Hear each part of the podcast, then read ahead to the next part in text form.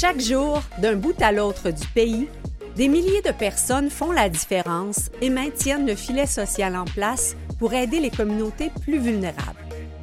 Vous êtes sur le point de les découvrir et de plonger dans un monde où des gens qui n'ont rien d'ordinaire accomplissent des choses assurément extraordinaires.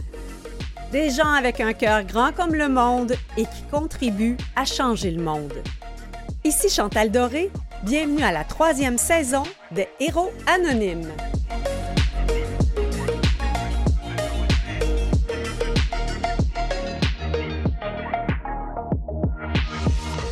Cette semaine, nous recevons deux organismes qui aident des gens qui ont subi les affres de la guerre. Deux différentes guerres. Celle en Syrie, dont les principales victimes sont des enfants qui vivent dans des camps de réfugiés. Et la guerre de la rue, sur laquelle poussent de plus en plus les tentes des itinérants, dont plusieurs sont aussi toxicomanes. Si vous êtes déjà allé à San Francisco ou sur la rue Hastings à Vancouver, vous espérez que le centre-ville de Montréal ne finisse pas par ressembler à ces quartiers. Malheureusement, on observe de plus en plus de seringues qui jonchent le sol dans certaines stations de métro. Une situation que tente d'amoindrir Spectre de rue avec son travail de rue et ses centres d'injection supervisés qui contribuent à prévenir et à réduire la propagation d'infections transmises sexuellement. Nous discuterons de leur travail important avec la directrice générale Annie Aubertin. En seconde partie, je recevrai l'un des cofondateurs de Je veux jouer, un organisme qui s'est donné pour mission de faire jouer les enfants syriens dans les camps de réfugiés. Parce que jouer, c'est le cri de l'enfance qui revendique son droit à vivre et à grandir en paix. Après la courte pause, on accueille Annie Aubertin, directrice de Spectre de rue.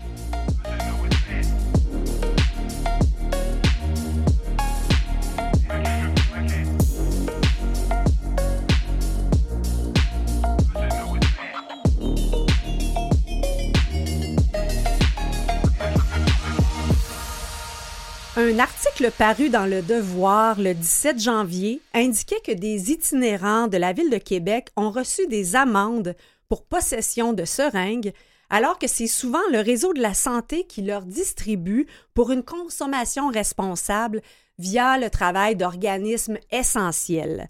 Pour mieux comprendre cette situation et surtout pourquoi leur travail est aussi essentiel, on va aller du côté de Montréal recevoir la directrice générale de Spectre de rue, Annie Aubertin. Bonjour Annie. Bonjour. Je voulais un peu vous lancer là-dessus parce que lorsqu'on a lu cet article, on s'est vraiment posé la question, est-ce qu'il y a une, une cohérence un petit peu au niveau des directives de santé publique? D'un côté, on les donne, de l'autre, on les arrête. Comment on fait pour régler la situation?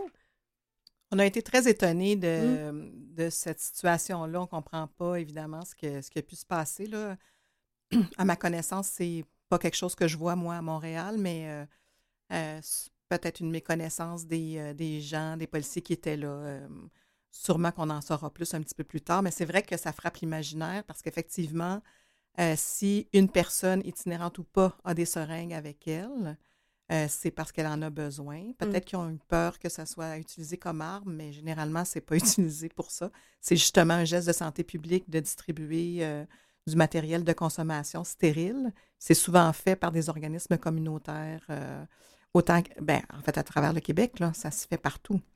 Donc, Spectre de rue est l'un de ces organismes-là au centre-ville de Montréal. Oui, oui. On, distribue du matériel stérile euh, pour que les gens. En fait, une des. Euh, les, maladies transmises sexuellement et par le sang, ben, par le sang, ça se fait souvent via le partage d'aiguilles. Mm. Si on veut commencer quelque part pour protéger les gens, c'est euh, de faire en sorte qu'ils puissent utiliser des aiguilles ou d'autres matériels de consommation, en fait, qui sont stériles, qui, qui, euh, qui, qui, euh, qui, est à usage unique puis qui ne se prêtent pas.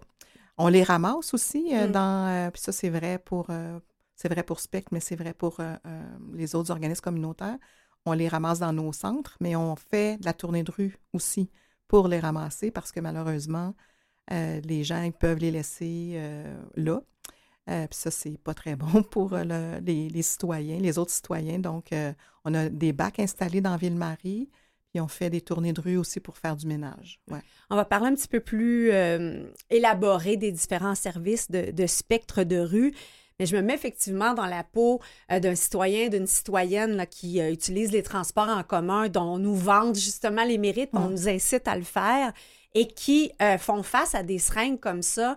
c'est sûr que ça peut être inquiétant pour, pour les gens. Là, je comprends que vous, vous travaillez à faire en sorte que ces déchets-là ne se retrouvent pas dans la rue, mais qu'est-ce qu'on peut dire aux citoyens qui sont inquiets de ces, ces seringues-là et quoi faire?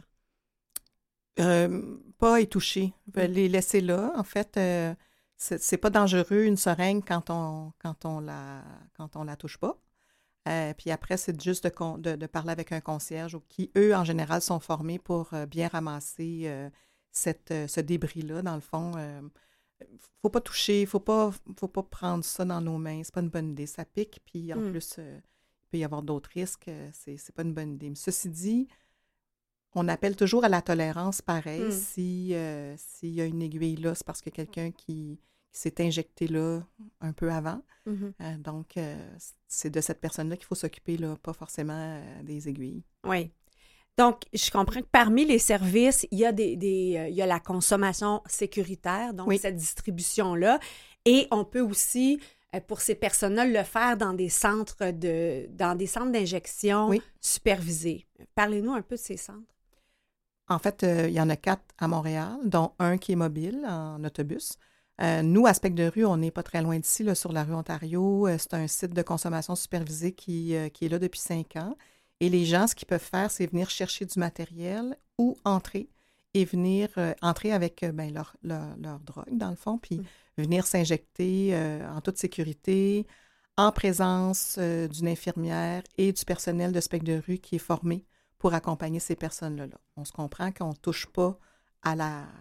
Quand je dis accompagner, c'est un accompagnement visuel, c'est pas un accompagnement mmh physique, mais l'objectif, c'est surtout de faire en sorte de faire de l'observation, pour que si jamais la personne a consomme quelque chose qui la rend malade et même qui peut la faire mourir, qu'on puisse tout de suite intervenir auprès de cette personne-là. C'est l'objectif. Les gens, quand ils viennent chez nous, ils prennent soin d'eux. Hmm. Pendant euh, la pré-entrevue que vous avez faite avec notre recherchiste Catherine Bourderon, on a entendu des bips. Bip, bip, bip. Qu'est-ce que c'était? Ah oui, OK. Euh, ben effectivement, c'était c'est que on a un système d'alarme quand il y a une surdose à spectre de rue. Et euh, ce système d'alarme-là, il sonne partout dans nos locaux mhm. parce qu'on a une petite chorégraphie à placer quand, euh, quand il se passe quelque chose comme ça. Tout le monde a des tâches très précises. Et euh, ben, c'est pour ça que ça sonne partout, pour être mhm. sûr que tout le monde est avisé. C'est une mini-urgence qu'on met en place à ce moment-là pour faire en sorte de réanimer la personne. Il faut savoir mhm. qu'on a beaucoup de protocoles clinique à observer quand on a une présence d'infirmière ou quand on n'a pas une présence d'infirmière. Donc, euh, dans tous les cas, le, 911 est appelé de toute façon, mais on peut, euh, on, peut s'assurer que la personne ne décède pas avant, avant que les, les, les mmh. ambulanciers arrivent. Et ce qu'on comprend, c'est qu'il y, a de plus en plus, malheureusement, de mortalité due à des surdoses. Oui, oui. Jusqu'à quel point ça, ça a explosé ces dernières années? Ça a explosé principalement avec la pandémie, mm. mais c'était un peu sur la route quand même. Mais bon, la pandémie, évidemment, euh, nous a apporté... Euh, ben, en, fait, ce qui s'est passé, c'est que moins les gens ont accès à de la drogue pure, euh, plus ils sont à risque de faire des surdoses parce que les, les, les gens qui vendent la drogue l'ont coupé avec toutes sortes de produits qui mm. ne sont pas dans l'attente de la personne qui consomme. Mm-hmm. D'une part, cette personne-là qui consomme, elle, est aux prises avec un problème de dépendance, puis elle ne peut pas dire aujourd'hui, j'en prendrai pas parce que je n'ai pas ma drogue de choix. Ça ne se passe pas comme ça mm-hmm. dans le corps de quelqu'un qui est en dépendance. Donc, euh, il faut qu'elle se procure quelque chose. Et là, c'est là que les problèmes commencent, en fait. Oui. Oui. On parle de quel genre de problème? Bien, justement, la drogue est coupée avec toutes sortes de produits qui ne sont pas euh, euh, cohérents avec, entre eux. Fait que mm-hmm. ça crée comme un mélange chimique qui, euh, qui peut être mortel, en fait, qui mm-hmm. conduit euh, à, des situations dramatiques. Euh, bon, par chance, quand je dis que les gens, quand ils viennent chez nous, c'est parce qu'ils ne veulent pas mourir, bien, c'est mm. vrai, parce qu'ils savent qu'ils peuvent consommer en toute sécurité, dans le sens où s'il se passe quelque chose, on va les réveiller, on va agir, oui. Donc, c'est, on est dans ce qu'on appelle ces derniers temps la, crise des opioïdes? Oui, on est dans ça et aussi euh, de, d'autres types de, de, drogues, de consommation. Il y a beaucoup de jeunes qui commencent avec l'inhalation. Mm-hmm. Bientôt, nous, on veut ouvrir une salle d'inhalation aussi à cause de ça pour être euh, une démarche de santé publique, mais fait dans le communautaire. c'est, c'est la nuance euh, par rapport à un milieu hospitalier, par exemple. Nous, on n'est pas, pas un hôpital. Loin de mm-hmm. là, on est des intervenants communautaires qui font des soins de santé. Et qu'est-ce qui fait, vous l'avez abordé un petit peu euh, tout à l'heure, mais qu'est-ce qui fait que c'est important d'un point de vue santé publique euh, de procurer une, façon de consommer de façon sécuritaire? On, parlera de prévention et autres là, pour être sûr qu'il y a des rôles différents dans notre société, mm-hmm. mais il reste que cette clientèle-là est dépendante. Pourquoi c'est important d'investir dans le fait qu'ils ont une, qu'ils aient une consommation responsable? Ben, pourquoi qu'on le ferait pas, en fait? Parce que euh, dans les faits, euh, c'est des citoyens qui sont mm-hmm. aux prises avec un problème de santé. Euh, ce problème de santé-là fait en sorte qu'ils peuvent mourir. Mm-hmm. Donc, il n'y a aucune raison au monde qui justifierait qu'on les laisse dans leur coin parce qu'ils consomment des drogues. Fait que le, le, problème ne se pose même pas, en fait. Il faut vraiment mettre en place ce qu'il faut pour ces personnes-là. Je pense qu'il y a beaucoup le lien euh, avec les ITSS qui, font en sorte que c'est. C'est sûr que nous, on est nés vraiment dans la vague de, sida à Montréal, mm-hmm. ben, à travers le monde. Et euh, pour euh, réaliser finalement que justement, quand il y avait de la, passation de, d'outils de, consommation, ben, ça créait encore plus de santé, de problèmes de santé. Mm-hmm. dans un premier temps, ce qui est important d'arrêter, c'est la transmission la transmission de ces ITSS-là transmises par le sang ou par euh, les fluides corporels. Donc, mm-hmm. ça, c'est un premier geste à poser. Si on veut aller plus loin, on peut, si la personne a de l'ouverture pour aller plus loin, mais dans un premier temps, parce que ça, c'est dramatique. Ça mm-hmm. entraîne directement la mort. C'est ça qu'il faut comme stopper dans un premier temps. Euh, évidemment, comme on est un centre d'intervention, si la personne a veut apprendre à réduire sa consommation, éventuellement peut-être l'arrêter, mais ça y mm-hmm. appartient. C'est son cheminement à elle. Mais si on reste dans l'optique où la personne reste en vie, puis elle reste consciente de ce qu'elle consomme, puis comment elle le fait, mm-hmm. ben, on sauve d'autres vies aussi parallèlement. Oui, puis c'est aussi euh, de la pression sur le système de santé aussi. tout ça, là, tout ça. Toute cette, on, est euh, à la base d'un problème qu'il faut comme éradiquer. Malheureusement, ça ne marche pas tellement, mm. parce que la hausse euh, des maladies transmises sexuellement est, euh, bon, est présente présentement. Euh, même chose pour les surdoses, donc on... Annie, on prend une, une, courte pause, puis on poursuit notre entretien tout de suite après.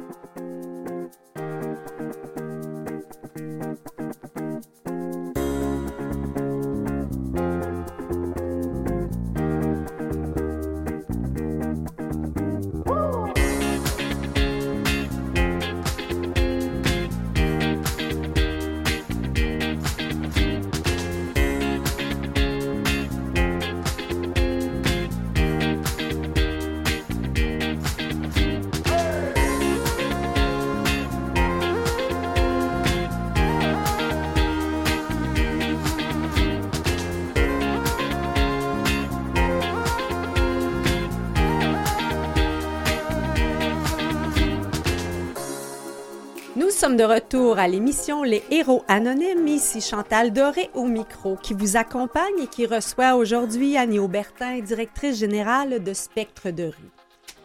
Euh, alors, on a parlé un petit peu des différents services de Spectre de rue et je comprends qu'on peut aussi faire vérifier euh, ce qu'on a acheté euh, comme drogue. Oui, oui, on est très content de ça. On a acquis une machine qui vérifie la teneur des substances.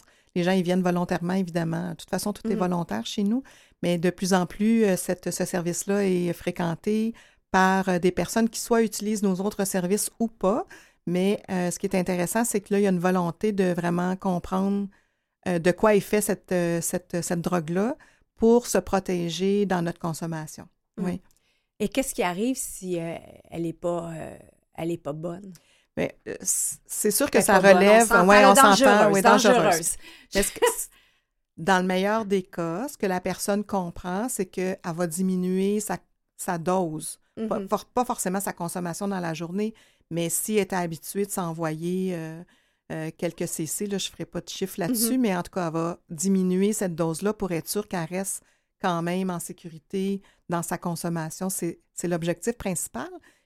L'objectif secondaire, c'est aussi de qu'elle s'assure que tel dealer, euh, tel vendeur de drogue, ben peut-être qu'il serait à éviter pour quelque temps parce que lui euh, ou elle vendrait du matériel qui n'est pas, euh, euh, ben, qui est pas bon, en fait, qui Ouais. est mortel. Oui, c'est ça. Je sais que vous travaillez en- justement en partenariat avec euh, les policiers, les ambulanciers, que Oui. vous faites aussi du travail de rue.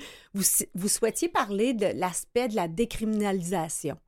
Oui, parce que c'est un des facteurs. Là, nous, on, on agit, on a une dérogation de Santé Canada qui nous permet d'accueillir des gens dans nos locaux qui possèdent de la drogue. Mm. Mais c'est de la drogue qui est achetée sur la rue. Euh, et euh, à chaque fois, dans le fond, que, qu'il y a une saisie de drogue quelque part, bien, il y a comme un autre bras qui, qui se lance dans l'univers de la rue avec, euh, de la- avec des produits qui sont différents, peut-être moins adaptés, puis finalement qui entraînent comme justement des surdoses puis des mortalités. Donc, on se tire un peu dans le pied à essayer de contrôler Mm. euh, ce qui rentre au pays comme, euh, comme, comme drogue. Peut-être que ça serait plus simple d'agir là aussi en se disant, ben, on va décriminaliser à tout le moins la consommation simple, puis après, peut-être qu'on va arrêter de poursuivre ces gangs de, de, de, de- de vendeurs de drogue-là, puis qu'on pourrait traiter ce problème-là comme étant un problème de santé publique jusqu'au bout. Oui. Oui. Oui, parce que parce qu'il y a différentes portes. Parce Oui. qu'effectivement, si vous voyez que ça vient euh, d'un dealer en particulier, d'un revendeur particulier, avec votre travail auprès des policiers, euh, est-ce que ça arrive que vous faites des dénonciations de, de, de ces. ou de les mettre Non. sur une piste? Non. Non, non, non, non, on fait pas, euh, on fait pas ça. là. On protège beaucoup les gens qui viennent chez nous, fait qu'on Mhm. ferait jamais, jamais quelque chose comme ça. là. On agit. Pas qu'eux-mêmes se, se retrouvent dans Non, des situations ça. dangereuses. Non, non, ouais. non, il faut pas. euh, Nous, on est un espace sécuritaire. Mhm. Euh, c'est important de rester comme ça. Fait qu'on fait vraiment attention à euh, soient en sécurité que les de, gens de soient en sécurité manières. et Ouais. en confiance. Oui, ça c'est. Puis on s'adresse à des gens qui n'ont pas beaucoup confiance au système non plus, donc il Mhm. faut vraiment être délicat euh, avec eux. Oui. Mm. Et, euh, je lisais dans, dans le dossier de recherche qu'on on confond souvent ou on fait une association que itinérant égale toxicomane, toxicomane égale itinérant. Expliquez-nous les, les nuances à apporter. Ben, la seule nuance, c'est que c'est pas une, une association directe, en fait. Euh, Il y a des gens qui, euh, qui sont des consommateurs de drogue, qui sont en situation de dépendance de drogue, qui viennent chez nous le matin et qui vont travailler. Oui, ça, ça m'a Euh, ouais, quand j'ai ouais. lu ça. Ils viennent chez vous Oui. avoir leur dose, puis ils s'en vont travailler, ils font leur journée comme Oui. si de rien n'était. Oui, oui, oui. En fait, Mm. l'idée derrière ça, c'est que c'est justement, c'est de- ça, ça, ça participe à leur désir d'être euh, Mhm. en, en contrôle de la situation pareil, même si, si on, tu perds le contrôle quand tu es en dépendance, on comprend tout, tout le monde ça. Mais eux, ce qu'ils font, c'est qu'ils viennent contrôler le milieu dans lequel ils prennent euh, cette, euh, Mhm. cette drogue-là. Et euh, ben oui, ils repartent travailler après. Des fois, on a des surdoses aussi de gens qui nous disent appelez pas euh, les pompiers ou les policiers parce que, bon, euh, c'est du monde que je connais ou. il- c'est pas uniquement un phénomène d'itinérance, mais Mhm. on, on se cachera pas quand même que quand on se retrouve à la rue, pour rester réveillé, pour rester un peu en équilibre, ben ça se peut que les gens finissent par consommer ce qui leur passe sous le nez parce que c'est pas évident d'être dans la rue. Ça aussi, c'est un autre Mhm. problème, là, cette situation-là, d'avoir des gens qui, ont, qui sont sans logement. euh, puis là, maintenant, on voit euh, Ça doit, demandeurs... ça euh, doit empirer un petit peu ça- avec la oui, crise du logement aussi. Oui, ouais, oui, hein? tout à fait. Là, les, les travailleurs de rue, chez nous, ce qu'ils disent, c'est on voit euh, des demandeurs d'asile, on voit des Mhm. gens qui ont perdu leur logement. Ouais. Euh, on voit pas juste euh, quelqu'un qui est aux prises avec des problèmes de santé mentale chroniques. Là. On n'est plus Mhm. là-dedans. Et, et je, je comprenais aussi, on parlait, je disais d'entrée de jeu que c'est, c'est- ça, ça- ça peut être une guerre, la rue, mais déjà de protéger le peu de choses qu'on a des autres aussi. Oui, Donc, est-ce que ça peut faire en sorte que justement, on veut rester réveillé? c'est exactement Ouais. ça. En fait, c'est comme ça. C'est c'est pour soulager de la douleur, très certainement, de la douleur physique et émotive, sûrement, mais c'est aussi pour rester réveillé, pour pas se faire voler justement le peu de choses qu'on a. Donc, euh, c'est un cercle vicieux. On tourne là-dedans euh, avec les gens, ce qui fait que Bien, évidemment, toutes les, tous les organismes, on a toujours une petite réserve de manteaux, de, Ouais. de, de vêtements parce que des gens ils se font voler leurs choses. On refait des cartes d'assurance maladie euh, Mm. euh, continuellement, effectivement, pour que les gens puissent se réaffilier au système. Mais euh, Et, et je pense aux, aux parents, mhm. aux amis de, de gens qui, qui, qui, qui- qui se ramassent à la rue, d'où l'expression. Euh, est-ce, que ça, est-ce que ça leur arrive de vous appeler pour demander des conseils? c'est arrivé, Ouais. mais je pense que les gens, euh, euh, ils ne savent pas qu'aspect de rue, on peut faire ça, mais oui, on Mm. peut le faire. Mais moi, j'inviterais plutôt les gens à, à appeler 811 Info Mhm. Social, là, parce que c'est un excellent service. Puis ça, ça peut, après ça, euh, permettre aux gens de connaître les, nos différents services, justement, de soutien à la personne qui est en situation de dépendance. Puis peut-être de l'inciter à venir vers nous après. Mm. Hmm. Et c'est sûr que euh, je pense aux auditeurs qui nous écoutent, c'est pas tout le monde qui connaît le phénomène de la dépendance ou qui a, vécu soi-même une dépendance, peu importe ce que c'est. Donc, com- comment on. Vous nous expliquer un petit peu le cercle vicieux dans lequel on est parce que vous tentez tranquillement de les, les approcher, mais vous n'êtes pas dans la prévention de la consommation. On fait de la prévention pour que la personne euh, ne décède pas Mhm. et ait des mesures de sécuritaire. Mhm. C'est là qu'on fait de la prévention. Oui. Naturellement, euh, on a d'autres collègues qui vont dans les écoles, qui travaillent, euh, qui, En tentent de- amont, oui, en ouais. amont, là, on est une chaîne de Mhm. communication là, auprès, de, auprès de la population. Euh, chez Spec de rue, on va directement vers les personnes de la rue euh, et via les pères aidants et les travailleurs de rue, puis on accueille des jeunes. C'est sûr que les jeunes aussi, on va leur parler tout le temps de, des conséquences de leur consommation, mais honnêtement, quand ils arrivent, ils ont déjà touché à tout ou à peu près. Là. Fait qu'on est plus dans de la réduction des méfaits qu'on appelle Oui. que de la, de, la, de la promotion de touche-y pas. Parce que j'imagine pour quelqu'un qui, qui est dans cette situation-là, c'est pas de se faire moraliser, parce que s'il se fait moraliser, justement, il va avoir tendance à, à prendre sa consommation dans un endroit où il sera pas vu, où il sera pas moralisé. Ça empire finalement le- le- la situation? Oui, c'est sûr que ça empire, ça le, ça le fragilise aussi, cette personne-là, ça la met dans une situation de danger. Oui. Euh, la prévention qu'on va faire, c'est dire à quelqu'un ne consomme jamais seul. Mhm. Euh, traîne ta trousse de naloxone avec toi. Euh, on voit là, il y a quand même l'évolution. Là, on voit des annonces de, de, de Oui, naloxone à justement, la je voulais, télévision. je voulais en, euh, en parler où on, on dit aux gens, et là, j'ai pas bien compris, on suggère euh, euh, aux gens, monsieur, madame, tout le monde, Oui. d'avoir Oui. euh, Une trousse de naloxone, là, comme on pourrait avoir un épipène, par exemple. OK. Parce que si jamais on, on est témoin de, d'une situation dangereuse, ben on, a, on l'administre, puis on appelle 911. Mm. Puis, ah, comme, comme bon citoyen, on devrait avoir ça avec nous. Mais c'est pas une responsabilité euh, parce que c'est pas tout le monde qui a les, premiers soins non plus. On peut se sentir un peu euh, apeuré d'intervenir dans une situation comme ça. Ben oui, c'est Mm. sûr, mais après ça, ça dépend des personnes. Mais je pense Mhm. que comme bon citoyen, Ouais. on a toujours cette, euh, cette obligation-là. Après ça, c'est sûr qu'il y a des gens qui vont pas le faire. Recours à personne en danger, assistance à personne Oui, en exactement, danger. là, la, la- la loi du bon samaritain. ouais. Mhm. Mais en ayant cette... c'est- des trucs qui sont simples, là, parce que c'est par le nez qu'on... qu'on- c'est un push-push qu'on donne aux gens, puis il faut toujours appeler 911 de toute façon. Mhm. Mais bon, pour revenir à l'histoire de prévention, c'est Oui. que notre prévention est beaucoup axée sur justement, mets-toi dans des bonnes conditions euh, pour ta consommation, pour être sûr que tu ne te mets pas en danger. Mhm. Puis après, comment tu peux essayer, bon, auprès des jeunes, on travaille beaucoup cet aspect-là.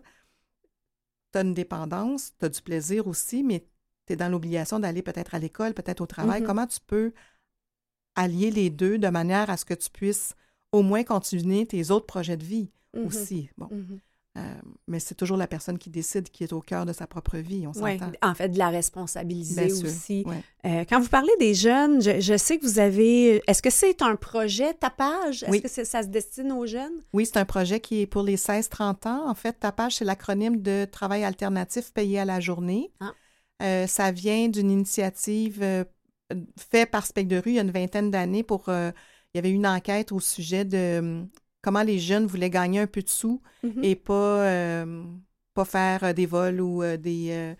Conti- ben, pas continuer, mais s'inscrire dans une criminalité qui devient. nécessairement, c'est ça. Donc, euh, il nous avait dit à l'époque que ils voulaient avoir un peu de sous par jour sans engagement. Puis bon, notre travail à nous, c'est de trouver des plateaux de travail. Puis les gens, Mhm. ils viennent faire quelques heures, ils repartent avec leur argent. Ils font ce qu'ils veulent avec cet argent-là. C'est Mm. leur, leur pain gagné, comme, comme vous, comme moi. Il n'y a personne qui nous surveille pour savoir qu'est-ce qu'on fait avec nos sous. Mais ça doit amener une certaine pour eux. fierté qui peut ils sont déclencher. très Ouais. fiers d'eux, ils sont contents, sont moins fatigués aussi parce Ouais. que quêter, c'est difficile. Peut-être, Mhm. euh, euh, tu sais, euh, bon, faire des vols, c'est encore pire. Bon, qu'ils- ils, ils ajoutent un élément de fierté dans de leur vie. fierté, de stress qui baisse. Donc, euh, dans le corps aussi, on, on- c'est le cortisol, le stress. sûr. Donc, ça, de- ça contribue au Oui, cocktail oui. chimique de oui, tout puis il ça. faut ajouter des éléments positifs, des Mhm. petits bouts de rien de positif.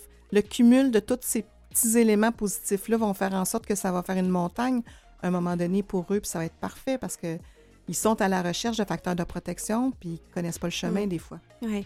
Quelle sorte de, de travail ils font? Et je pose la question comme ça. Si on avait un auditeur qui a, qui a une entreprise, est-ce qu'il pourrait euh, vous contacter pour C'est souvent de la euh, manutention, en fait, Mhm. ou de l'assainissement. Tantôt, je parlais de, du ramassage de seringues. On fait l'été, on fait beaucoup de ménage de ruelles. mhm. euh, de ménage de rue. On s'assure que c'est propre. C'est notre contribution aussi à un environnement qui peut être un peu plus sale parce que, bon, euh, euh, peut-être qu'il y a des seringues qui traînent, peut-être aussi Mhm. qu'il y a d'autres choses qui traînent. Il y a aussi, euh, l'hi- l'hiver, c'est beaucoup de, de la neige, euh, du déneigement pour euh, Mhm. des gens qui sont à mobilité réduite ou qui veulent, en fait, qui nous embauchent là, pour que les jeunes aillent pelleter. Ça, sont très, très fiers, les jeunes aussi de Mhm. ça. Puis les autres petits contrats, ça peut être de la peinture, ça peut être un petit déménagement, ça peut être du ménage, ça peut être, on travaille l'été avec des gens qui sont dans l'herboristerie, les fleurs. bon, ça, c'est- ça, ça leur fait beaucoup plaisir aussi aux jeunes de Mm. faire ça. Oui. Ben, J'espère que justement avec votre aide, il y aura d'autres fleurs qui vont pousser parfois dans, dans des craques de l'asphalte et vous êtes là pour les, les inciter à, ben, c'est ça, à, à pousser un peu mieux, puis à petit pas à la Oui, fois. oui, au la moins théorie du petit pas. Théorie du petit pas. Merci d'avoir fait des pas jusqu'à nous pour, C'est un pour, plaisir. euh, nous parler de spectre de rue. Donc, c'est spectrederue.org. Oui. Merci beaucoup, Annie Aubertin, directrice générale de Spectre de rue. Vous en.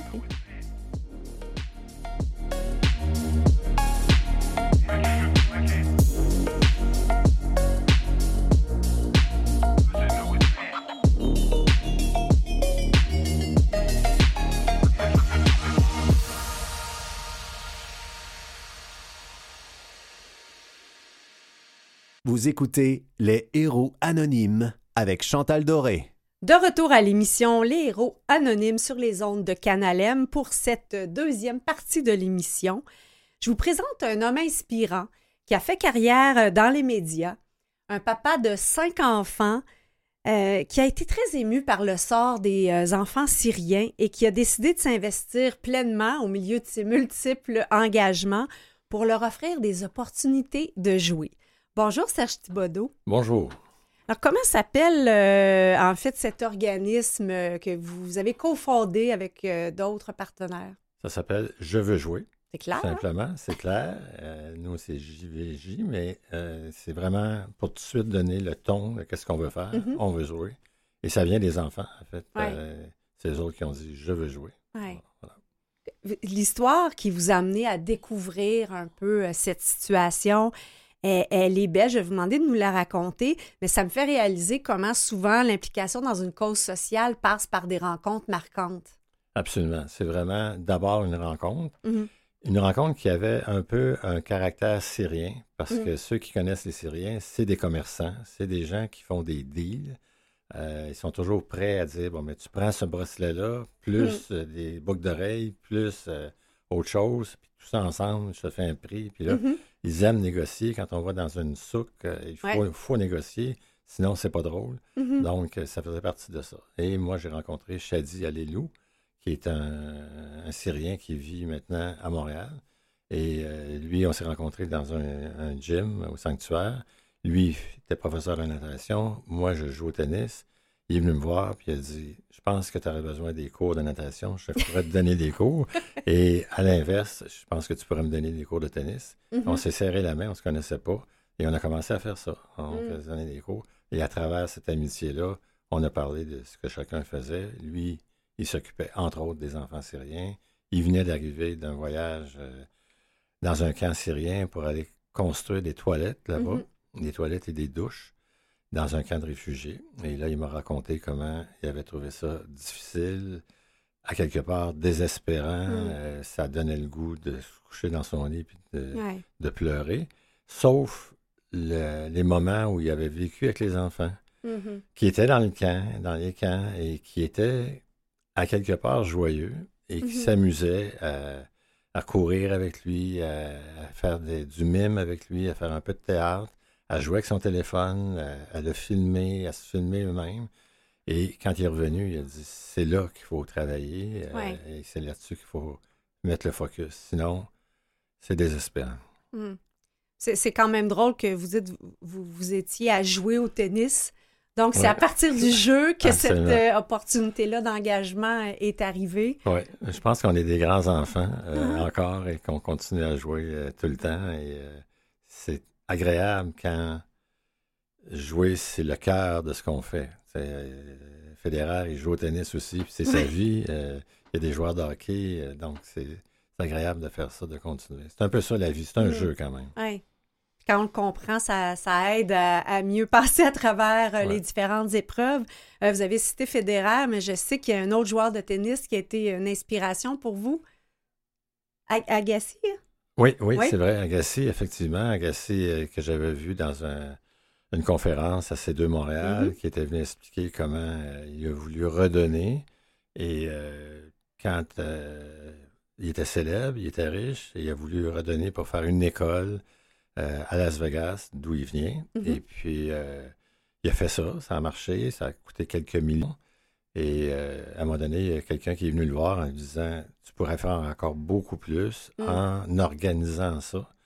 Donc, c'est important aussi, avec l'expérience, l'expertise qu'on développe, de mettre ça au service de, de l'aide qu'on veut apporter. Mm. Euh, donc, tu peux avoir une aide qui est simple, mais tu peux avoir une aide qui est bien pensée, bien planifiée. Donc, notre côté gestionnaire, on peut le Mhm. mettre au service Oui. euh, de certaines causes. Et Agassi, ben, finalement, ce qu'il a fait, c'est qu'il a donné son nom euh, avec des banquiers. Les banques ont prêté de l'argent parce que c'était lui. Et avec cet argent-là prêté, il a pu faire, je sais pas, je pense, 25 écoles. Et ça continue. Ah, ça a été un effet de levier. Oui, Mm. beaucoup plus fort. Parce que le- la personne qui est venue le voir, il a dit, regarde, t'es riche, mais t'es pas si riche que ça. Mhm. Et les besoins sont à Las Vegas, mais sont, sont partout. Euh, donc, tu pourras jamais euh, répondre à la demande. Et, mais par contre, par mon, ma technique de convaincre des banquiers de prêter, à ce moment-là, tu vas pouvoir aider, multiplier par 10, par 15, par 20 euh, l'effet. Et toi, ça ne te coûtera pas plus cher et ça va être possible de faire ça. Et je comprends que vous avez vous-même un, un parcours dans, dans le domaine de la gestion qui vous prêtait bien un peu à créer cet effet de levier. Oui, ben moi, ça m'a inspiré, effectivement. Puis je me suis dit, ben oui, parce que les gens riches, ils font toutes sortes d'affaires avec l'argent des autres, Mhm. avec euh, de l'argent des banques, entre Mhm. autres. Euh, donc, je me disais, il y a- il y a moyen de faire ça. Moi, c'est sûr qu'avec le Fonds québécois, j'ai investi chez des producteurs pour faire du cinéma, de la télévision.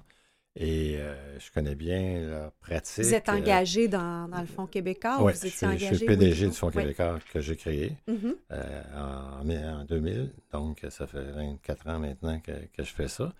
Et ce qui me frappait avec le Fonds québécois, c'est que à la fin, ce qu'on fait, c'est de divertir les gens. Mhm. C'est des, des émissions de On télévision. est encore dans le jeu. hein? On est encore dans le jeu. Ouais. Euh, la seule chose, c'est que ici au Québec, on divertit des gens qui ont une multitude de moyens de se Mhm. divertir. Ouais. On peut aller euh, voir un sport, on peut aller voir un film, on peut euh, euh, aller en vacances. Il y a beaucoup de façons de se divertir, alors que notre vie n'est pas si dure que ça, Mhm. en général. Mm. Alors que les enfants syriens et les parents syriens, les réfugiés syriens dans des camps, ils ont beaucoup besoin de divertissement. C'est un besoin fondamental. On ne parle pas de la même affaire que nous. On ne veut pas juste se changer un peu les idées. On doit se changer beaucoup les Mm. idées. Et moi, ben, c'est ça que je trouvais, c'est qu'on fait, on met des millions pour faire se divertir. Et eux, ils n'ont pas grand-chose à se divertir Mm. parce qu'ils n'ont rien. Puis les aides qui sont apportées sont des aides fondamentales dans un sens. Euh, s'habiller, se Mhm. nourrir, se loger, un peu s'éduquer. Oui. Et tout ça, ça prend toute l'aide officielle qui est donnée. Et quand on arrive à jouer, ben là, il n'y a plus d'argent, il n'y a pas de. Il n'y a vraiment pas beaucoup d'organisations qui s'attaquent à ce- cet enjeu-là. Et euh, ben moi, je trouvais que c'est pour ça que ça me tentait d'aller de ce côté-là, Mhm. euh, aller chercher de l'argent pour ça. Et j'imagine que le fait de jouer pour les enfants, ça doit les aider, ça suscite de la joie, ça, ça suscite des, des contacts, on, on- on crée des liens, on est ensemble.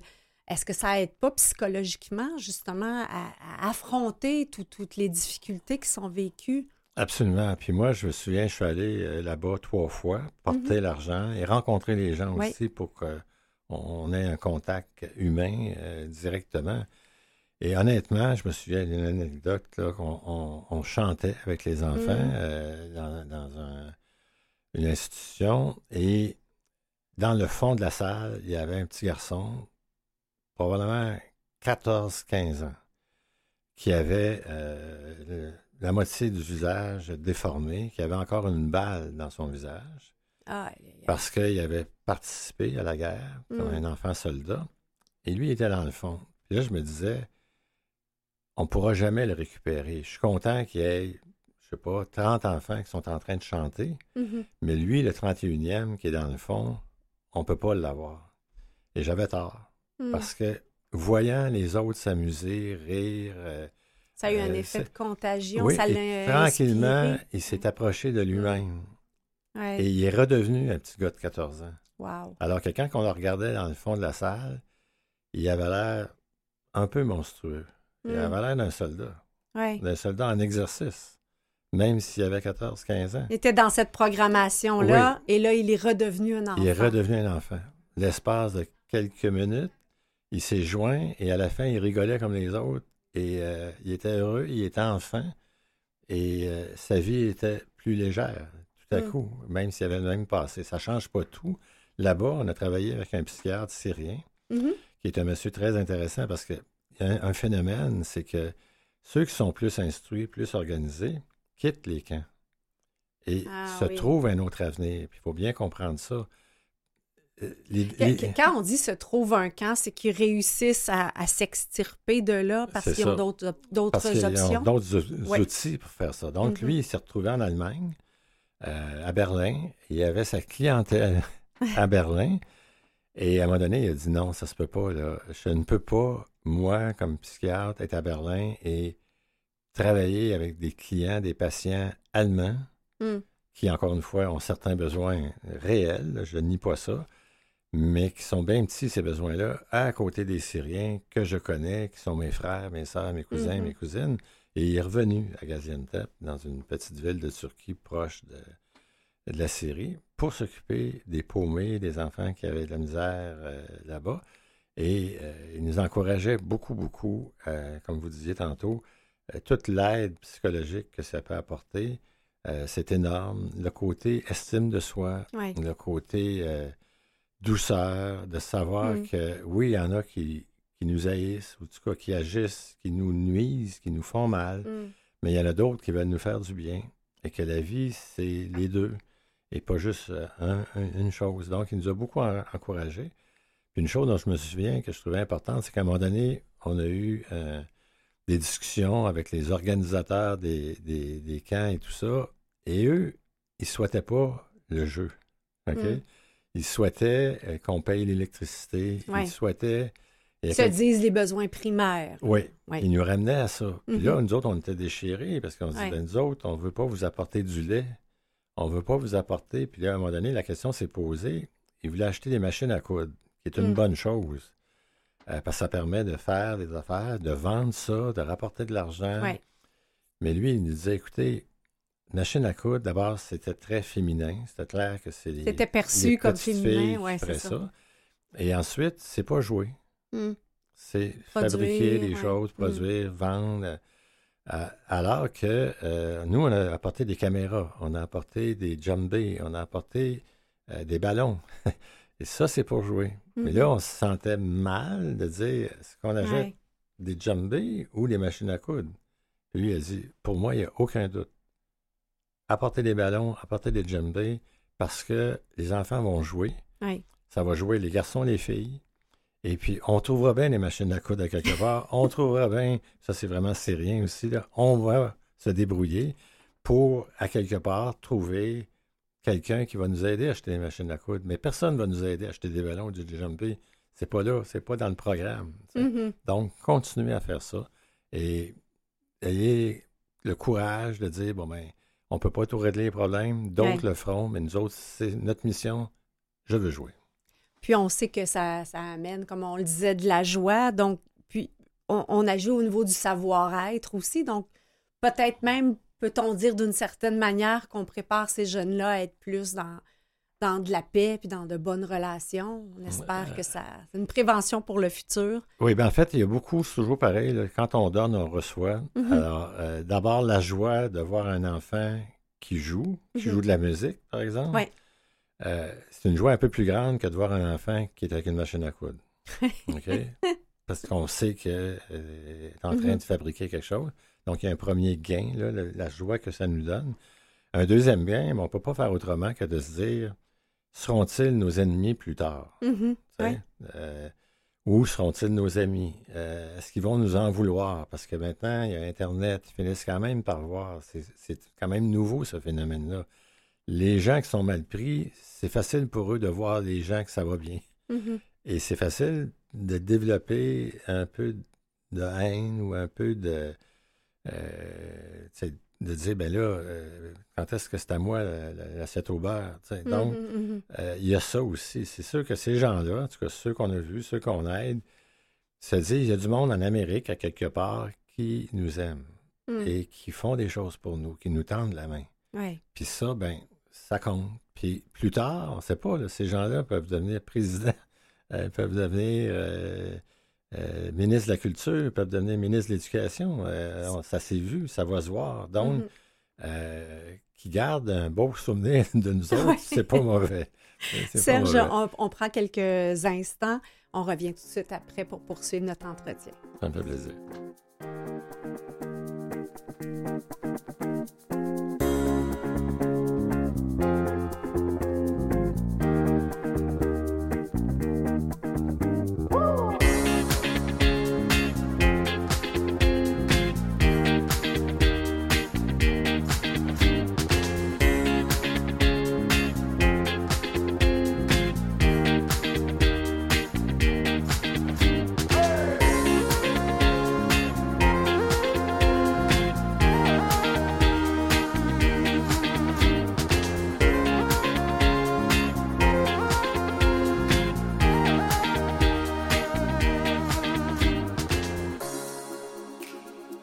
Retour à l'émission Les Héros Anonymes, nous sommes euh, toujours avec Serge Thibodeau, membre administrateur et cofondateur de Vœux Je veux jouer pour les enfants syriens.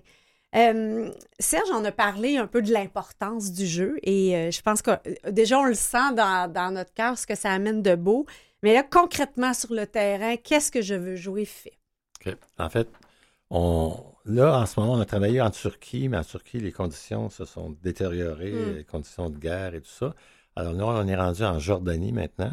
Mm. Euh, nous, on travaille toujours avec les Syriens. C'est-à-dire qu'on apporte l'argent, mais on donne ça aux Syriens. D'ailleurs, c'est direct. hein. Il n'y a pas de. Il n'y a pas d'intermédiaire. On trouve ça important aussi. On est une petite organisation, mais chacun des dons qu'on reçoit se retrouve presque entièrement dans les mains des Syriens. Donc, tout ce qu'on fait, les terrains de jeu qu'on a construits, on les a faits avec des Syriens. Les ballons qu'on a achetés, on les a achetés là-bas. Mhm. Euh, on n'a pas transporté rien. C'est Ouais. toujours avec eux autres. Alors là, on a trouvé une organisation qui s'appelle Barek, qui est faite par une femme qui est dirigée par une Syrienne en Jordanie, qui, elle, justement, elle, elle, s'occupe beaucoup d'éducation. C'est un centre d'éducation qui, qui concerne beaucoup, beaucoup d'enfants syriens là-bas. Et là, elle a rajouté, grâce à notre entente, un volet jeu. Mm. Alors, ça joue aux échecs, euh, ça fait de la musique, euh, ça fait du théâtre et tout ça. Et donc, nous, on finance ces activités-là. On a regardé, on est allé les voir cette année, en, en 2023, et on a constaté que ça marche très, très bien. C'est très bien organisé. Et euh, maintenant, le, le volet jeu est intégré dans cette institution-là. et les enfants en profitent beaucoup. Et cette année, en 2024, ce qu'ils nous ont demandé de spécial, c'est des jeux pour des enfants handicapés. Hmm. Parce qu'il faut comprendre que en a tous ces enfants-là sont hein. traumatisés psychologiquement, Ouais.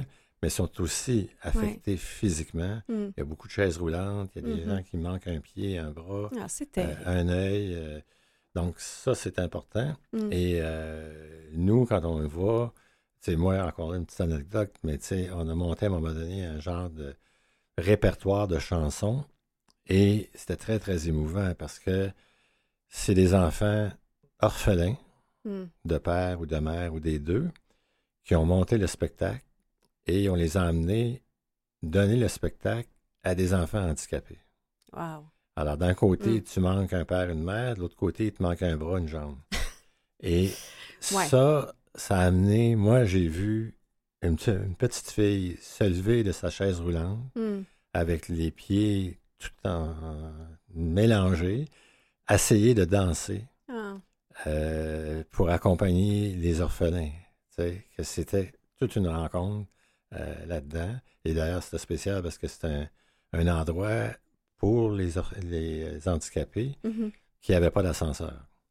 Ah. Alors, euh, le spectacle se donnait dans le sous-sol et il Mm. fallait transporter à bras euh, toutes les chaises roulantes et tous ceux qui avaient besoin d'aide. C'était déjà spécial. Donc, cette année, Barek, un super centre euh, euh, en Jordanie qui Mhm. aide les enfants. Et on a rajouté cette année la caravane euh, philanthrope, qui sont des gens de Trois-Rivières, qui sont organisés des Québécois, qui vont un peu partout dans le monde Mhm. euh, aider, euh, faire des, des spectacles, et surtout des spectacles de clowns, et surtout former une relève pour que ça continue avec des gens de la place. Ça, je Mm. pense que c'est bien important de, d'aider à ce qu'il y ait une, euh, que ça, il y ait une paternité, là, que ça ait une pérennité qui continue. Donc, ils sont allés cette année. Eux, c'est, complémentaire. Ils ont fait des choses chez Barek, mais ils sont allés un peu partout parce qu'il y a des petits, des petites organisations Mhm. de Syriens qui se prennent en main, euh, 15, 20 familles, et, euh, mais qui ont besoin aussi de jouer. Et Mm. là, ils ont commencé à répertorier ça et ils vont y retourner en 24, en 2024, pour former des jeunes Syriens, réfugiés syriens, qui vont faire des spectacles de euh, le Mm. reste du temps. Voilà. Et, et- et j'ai cru comprendre aussi que dans les projets antérieurs, euh, le côté médiatique en vous a été impliqué. Là. Il y a eu, euh, puis là, c'est notre média de prédilection. Nous sommes à la radio maintenant. ça, c'est ça. Il y a eu euh, des, des- des projets vraiment aussi d'émissions de radio avec les jeunes. Il y a eu des émissions de radio, Mm. euh, il y a eu deux sortes d'émissions de radio. Il y en a une sorte qui s'appelait Radio Dodo, qui Mm. permettait de... Radio peu- Dodo. Radio Dodo, ça Mhm. permettait d'endormir des enfants euh, dans les camps euh, à partir de- de- d'émissions qui venaient d'ici. Diffusé Ouais. euh, sur, Ouais. sur- sur- dans Par les Internet, oui, dans les camps, parce qu'il faut bien voir, là, il y a quand même des téléphones cellulaires Mhm. puis euh, de l'Internet et Facebook. Donc, c'était par Facebook. Alors, on a fait ça en Radio Dodo et on a fait aussi des émissions où les enfants venaient euh, faire une prestation musicale, euh, une démonstration de quelque chose. Mhm. Euh, pendant un bon bout de temps, on a fait ça à Gaziantep, donc en, en Turquie à ce moment-là. Et ça marchait, là. Il y avait comme un fan club de ça. Et il y avait le, le logo de Je veux jouer derrière. Et les enfants expliquaient des choses, toujours dans le jeu. c'est assez extensif, le jeu, là. Mhm. Mais donc, faut dire qu'une grosse majorité de l'argent qu'on reçoit, mais on aimerait ça que tout le monde nous envoie de l'argent avec notre site euh, Je veux jouer. Euh, On vous a entendu. Oui, c'est ça. Petite blog publicitaire. Euh, on est là pour ça, encourager ça. les beaux projets. Bon, alors, euh, merci. Et euh, normalement, ben, c'est beaucoup les producteurs, les diffuseurs euh, qui fournissent Mhm. l'argent. Et ces gens-là, évidemment, sont sensibles. Donc, on a fait Ouais. une école syrienne de médias euh, là-bas pour former, continuer à former euh, des jeunes radio, télévision, euh, cinéma, euh, des courts-métrages, euh, de la photo aussi. On a donné des cours de photo. On a amené le groupe de Manon Barbeau là, a donné des cours Oui. là-bas. Donc, la première fois qu'on est allé, on avait des professeurs de. Ça, ça s'appelle Cathy. Non, en tout cas. Ouais, ouais, ouais. Mobile, c'est ça. Merci. C'est la première fois qu'ils donnaient des, des cours à des gens qui n'étaient pas des Autochtones. Parce que Oui. c'est ça le but. Mhm. Mais avec Manon, on avait convenu que on voulait surtout aider des gens qui avaient besoin d'aide. Alors, ils trouvaient que les réfugiés syriens avaient besoin d'aide. Oui, ma- mal- ça. malheureusement, on- il les besoins, les besoins sont grandissants. Euh, comment, quand on, vous dit un peu, parce qu'on doit vous poser la question, ça s'est prêté parce que vous avez eu une rencontre avec Shadi, mais des, des guerres, il y en a malheureusement partout et de plus en plus. Euh, est-ce que vous, souhaitez développer, euh, je ne veux pas dire des chapitres, là, parce que c'est pas ça l'idée, mais euh, je veux jouer ailleurs? Ben oui, on le souhaiterait. Est-ce qu'on va le faire? Je pense pas. C'est drôle parce qu'on vient de faire, nous, on fait une levée de fonds à chaque année au mois de décembre. C'est un party euh, syro-québécois. Mm. On invite les réfugiés syriens qui sont ici à un mm-hmm. party de Noël avec le Père Noël. Et euh, je demandais euh, à, la salle, on est allé, notre salle, c'était la Société Saint-Jean-Baptiste qui nous a prêté leur salle sur la rue mm-hmm. Sherbrooke, pas loin d'ici. Et je demandais aux gens, avez-vous des, questions euh, par rapport à la vocation de Je veux jouer? Parce que les autres ne connaissent pas Je veux jouer, parce qu'on ne les fait pas jouer ici. Là. Ils jouent déjà ici avec ah les terrains de jeu qu'on a. Mm-hmm. Et la première question qui m'a été posée, c'est par un petit gars de 12 ans, un réfugié syrien à Montréal, qui nous a demandé Qu'est-ce que vous allez faire pour les Palestiniens? Oui. Et euh, je me suis dit, on est là pour fêter, euh, on est là pour parler des enfants syriens. Lui-même est un réfugié syrien, mais il se préoccupe des parce Palestiniens. Le, le vit lui-même, donc il y a une compassion pour d'autres enfants à travers euh, le monde qui vivent la même chose que lui. C'est ça, il est sensible à ça. Euh, donc, euh, oui, il faudrait faire ça, mais honnêtement, j'aime ça être honnête. Mm. on a, ça nous prend toute notre change pour les Syriens. Puis il y a une question aussi de fidélité, dans le sens que, malheureusement, il y a beaucoup de gens qui se préoccupent pas de ce qui se passe. Et quand, parmi ceux qui s'en préoccupent, le sous-ensemble qui s'en préoccupe, euh, il y a des gens volage là-dedans. C'est-à-dire mm. qu'à un moment donné, la saveur du mois, c'est les Syriens. Après ça, ça a été les Ukrainiens. Mm-hmm. Maintenant, c'est les Palestiniens. Et si on change comme ça tout le temps, ben oui, c'est bien pour les nouveaux qu'on aide, mais les anciens, euh, leurs besoins sont encore là. Mm-hmm. Donc, nous autres, on, va quand même rester là, tout en étant complètement ouverts. On peut donner l'idée. S'il y en a qui veulent faire pour les Palestiniens, tant mieux, mm-hmm. euh, absolument. Là. Mais il euh, faut dire qu'en Jordanie, il y a aussi des Palestiniens, et c'est ma mhm. réponse que j'ai faite au petit garçon. Euh, quand on va être de passage, on va faire attention que ça touche aussi les Palestiniens. Est-ce que c'est votre, euh, votre parcours en, administration, en gestion dont vous parliez qui, qui, qui vous a fait peut-être insister sur le fait de, quand on est un endroit, le fait de mettre de l'énergie à un même endroit parce qu'on se pose la question comme, comme, comme donateur, euh, est-ce qu'il vaut mieux choisir une cause qui est vraiment importante de s'investir à fond versus euh, distribuer des 20 dollars à droite, à gauche? J'entends que dans votre expérience en gestion, il y a une réflexion derrière ça. Oui, oui. Ben, il faut être mm. organisé, c'est ce qu'on disait au mm-hmm. tout début. Il, faut, euh, il faut être généreux, mais une générosité organisée, je pense. c'est sûr que malheureusement, je pense que le fait de se dire, ouais, mais on pourrait aider une autre cause ou une autre cause, euh, ça peut être aussi une façon de rien faire. Oui. De dire, ben là, euh, pourquoi je donnerais à droite plutôt qu'à gauche, donc je ne donnerais rien. Moi, ce que je trouve, c'est que donner, donner à droite ou à gauche, donner au bureau, donner à la maison, euh, donner à vos enfants, donner à votre voisin, mais donner. Mm-hmm. Et non pas prendre le prétexte que, comme on ne sait pas à qui donner, comme on ne peut pas donner beaucoup, mm-hmm. euh, ben, euh, on ne donnera pas. moi, choisissez, une cause ou choisissez plusieurs causes, mais donnez pour moi. C'est ça qui est, le plus important. Moi, je pense que c'est plus efficace en étant fidèle, en étant organisé, en ayant des, une mission claire, mais au moins donner plutôt que de rien faire. Ben, c'est ça, il y a des gens qui vont dire justement c'est une goutte dans, dans l'océan. Et, là, je, vous regarde, Serge, et vous avez une belle histoire qui va être notre histoire de conclusion euh, par rapport à un, jeune comme ça que vous dites vous vous êtes regardé dans les yeux? Absolument. Et c'est euh, moi je trouve que je fais un cadeau aux enfants syriens, mais je fais un cadeau aux donateurs. Mm-hmm. Je leur permets d'aller se coucher le soir ou à la fin de l'année, au mois de décembre, de dire j'ai fait quelque chose pour quelqu'un qui n'est pas moi, hmm. qui n'est pas ma tribu, qui est une autre tribu, et j'ai fait quelque chose, et c'est un moyen que je leur donne. Parce que sinon, si tu pars à zéro, c'est difficile de trouver ta cause. Nous autres, on a fait ça, hmm. et ça devient facile, ceux qui veulent, ceux qui veulent aller sur le site, euh, de donner, mais c'est un cadeau que je donne. Aux Québécois. Rappelez-nous le, site. Alors, le nom du site, c'est je veux jouer Syrie.org. Euh, je tiens d'ailleurs à dire euh, aux éditeurs que, euh, auditeurs, que nos épisodes sont disponibles sur canalem.vusevoix.com, sur Spotify. Et ben, c'est ainsi que se termine le troisième épisode de la saison 3 des Héros Anonymes. Merci beaucoup, Serge Thibodeau, pour cette inspiration. Continuez à jouer. Merci pour l'invitation. Merci. Ouais. Nous, on sera de retour euh, parce qu'on s'amuse, on joue nous aussi.